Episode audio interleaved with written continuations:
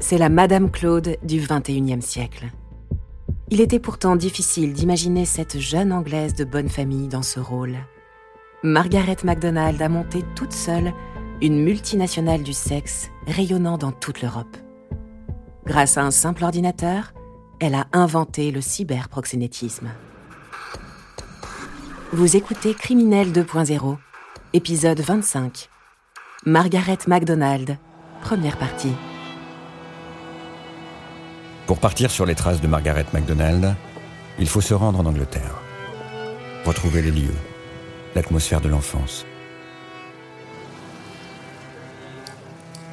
C'est ici, sur les bords de la Tamise, que grandit celle qui n'est encore qu'une petite fille modèle, dans la pure tradition britannique.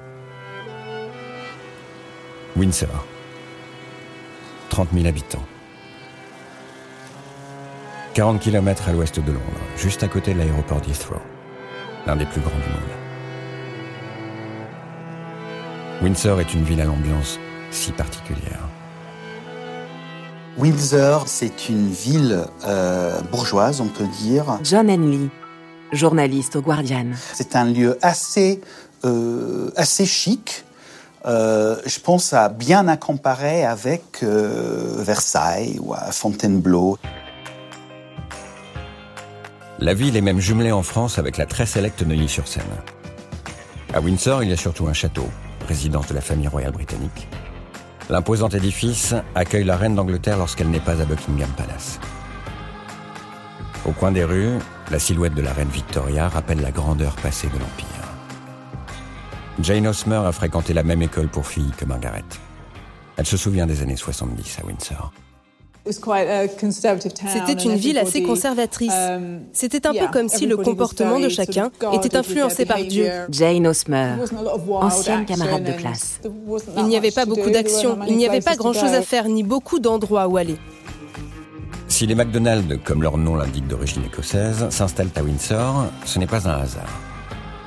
La ville correspond bien au style de vie des parents de Margaret, Mathilda et John. Son père était un ancien de l'armée de l'air euh, britannique, donc euh, l'RAF, John Henley, qui s'est converti apparemment en, homme d'affaires. À Windsor, le père de Margaret a décidé d'installer la famille au cœur du quartier de Saint-Léonard, une zone résidentielle privée et cossue, à l'écart du centre-ville. Une vaste demeure confortable de six pièces. C'est ici que la jeune fille va grandir avec sa sœur Eileen, et son frère Kenneth. Margaret est l'aînée de la fratrie. Les journées sont studieuses, encadrées par une mère devenue institutrice sur le tard. On peut imaginer une ambiance euh, à la maison euh, euh, assez ferme de, de, discipline. Une ville aux traditions séculaires, une famille stricte. Tout naturellement, durant son enfance, Margaret MacDonald va être amenée à fréquenter des écoles religieuses comme la St. Bernard's Coven School, un couvent. Pour la jeune fille, chaque journée de cours commence par une prière. Les écoles couvents sont dirigées par l'Église catholique. Jane Osmer. Et souvent, les professeurs sont des bonnes sœurs. Donc ça fonctionne avec des règles religieuses très strictes. Les catholiques sont une, en minorité, évidemment, en Grande-Bretagne, mais c'est normalement de très très bonnes écoles, hein, avec, une, avec beaucoup de discipline. Euh, une éducation chez les nonnes en, Grande-Bretagne, ça, signifie euh, souvent euh, une très bonne éducation. Pour Axel, qui sera pourtant très proche de l'anglaise, il y a comme une gêne chez Margaret lorsqu'il s'agit d'évoquer les jeunes années. Margaret n'a jamais parlé de son enfance. Jamais, jamais, jamais. C'était presque un sujet tabou. Axel, ancienne amie de Margaret MacDonald. Je pense qu'elle souhaitait pas en parler. À mon avis, elle a eu une enfance, une éducation assez psychorigide. Euh, pas forcément euh, malheureuse, mais euh, en tout cas, elle s'étale sur rien du tout, du tout, du tout. À l'âge de 16 ans, en 79, Margaret va quitter le giron des écoles religieuses pour intégrer une école publique, réservée aux filles. Port de l'uniforme de rigueur à l'anglaise. L'adolescente semble assez solitaire. En tout cas, on ne lui connaît pas de grandes amitiés, de celles qui normalement à cet âge-là vous aident à passer les caps. Quand on arrive comme ça dans une nouvelle école, les groupes d'amis sont souvent déjà constitués. Et c'est parfois difficile de se faire une place, de s'intégrer.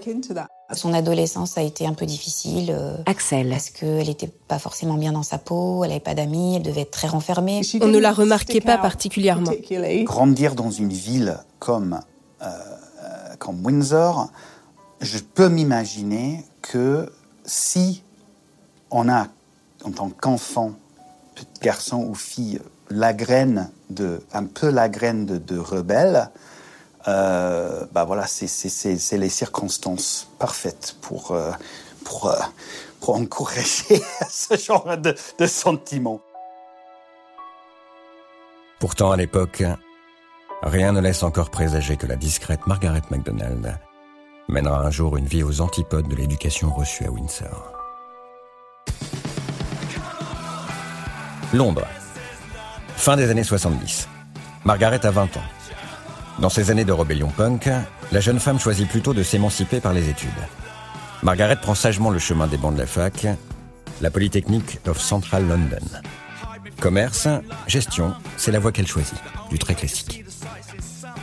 Cette école-là qu'elle a fait, euh, euh, Central London Polytechnic à l'époque, avait une très très bonne réputation aussi, notamment pour les langues.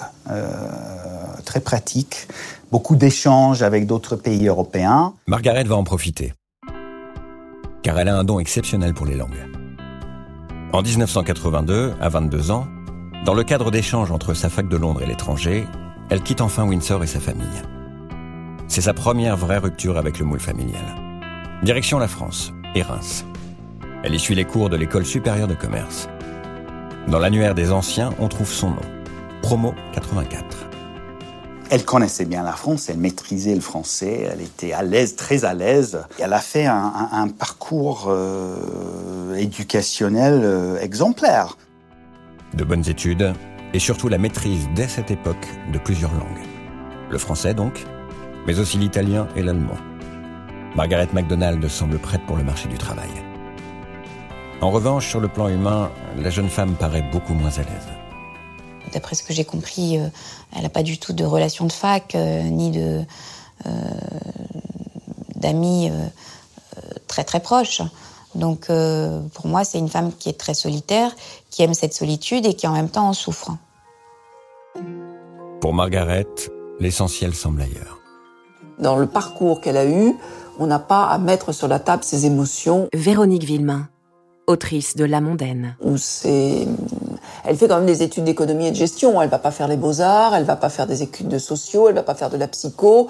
Elle se met dans la catégorie de quelqu'un qui veut prendre sa vie en main, la gérer. Il y a une rupture d'ailleurs avec sa famille. Elle mène sa vie seule, solitaire. Diplôme en main, soulagée de respirer pour la première fois, loin de sa famille et des convenances de l'éducation anglaise, Margaret va décider de ne pas retourner dans son pays.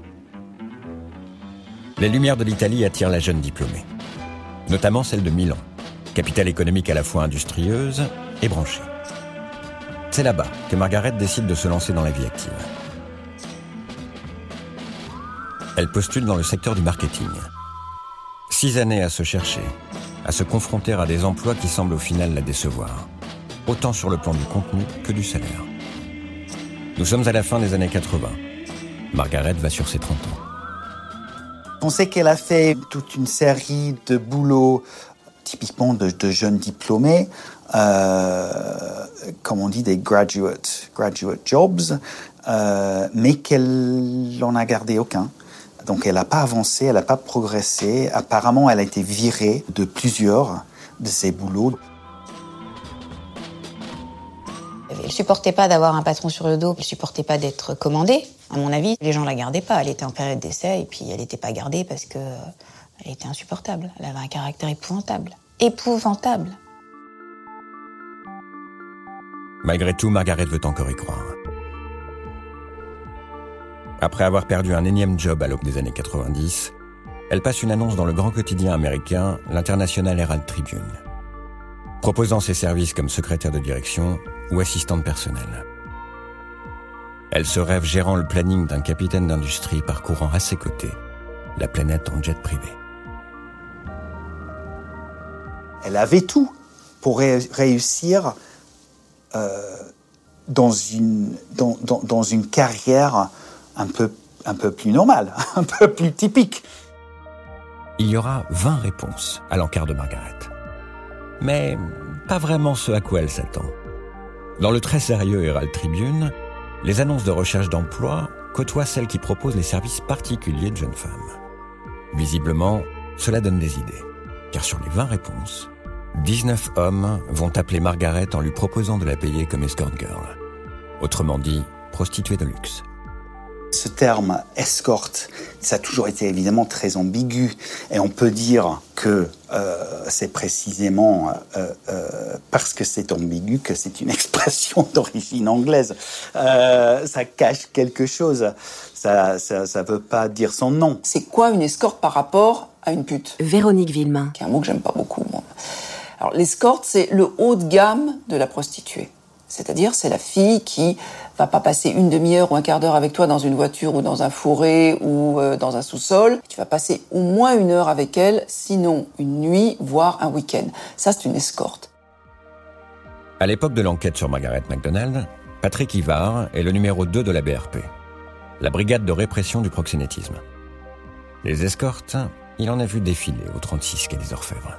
On met un mot euh, anglo-saxon pour habiller une activité qui est vieille comme le monde, paraît-il le plus vieux métier du monde. Patrick Ivars, ancien chef adjoint de la BRP. Et en fait, quand on est escorte, déjà pour la prostituée, ben, c'est pas tout à fait le même boulot. On est escorte. Ça suppose qu'on offre une prestation qui n'est pas que une prestation sexuelle.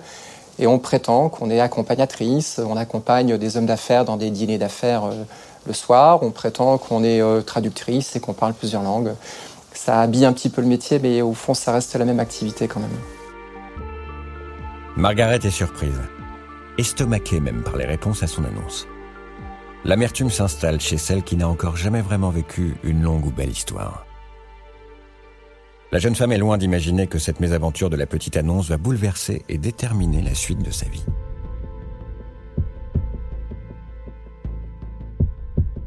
Vous venez d'écouter Criminel 2.0 si vous avez aimé ce podcast, vous pouvez vous abonner sur votre plateforme de podcast préférée et suivre Initial Studio sur les réseaux sociaux.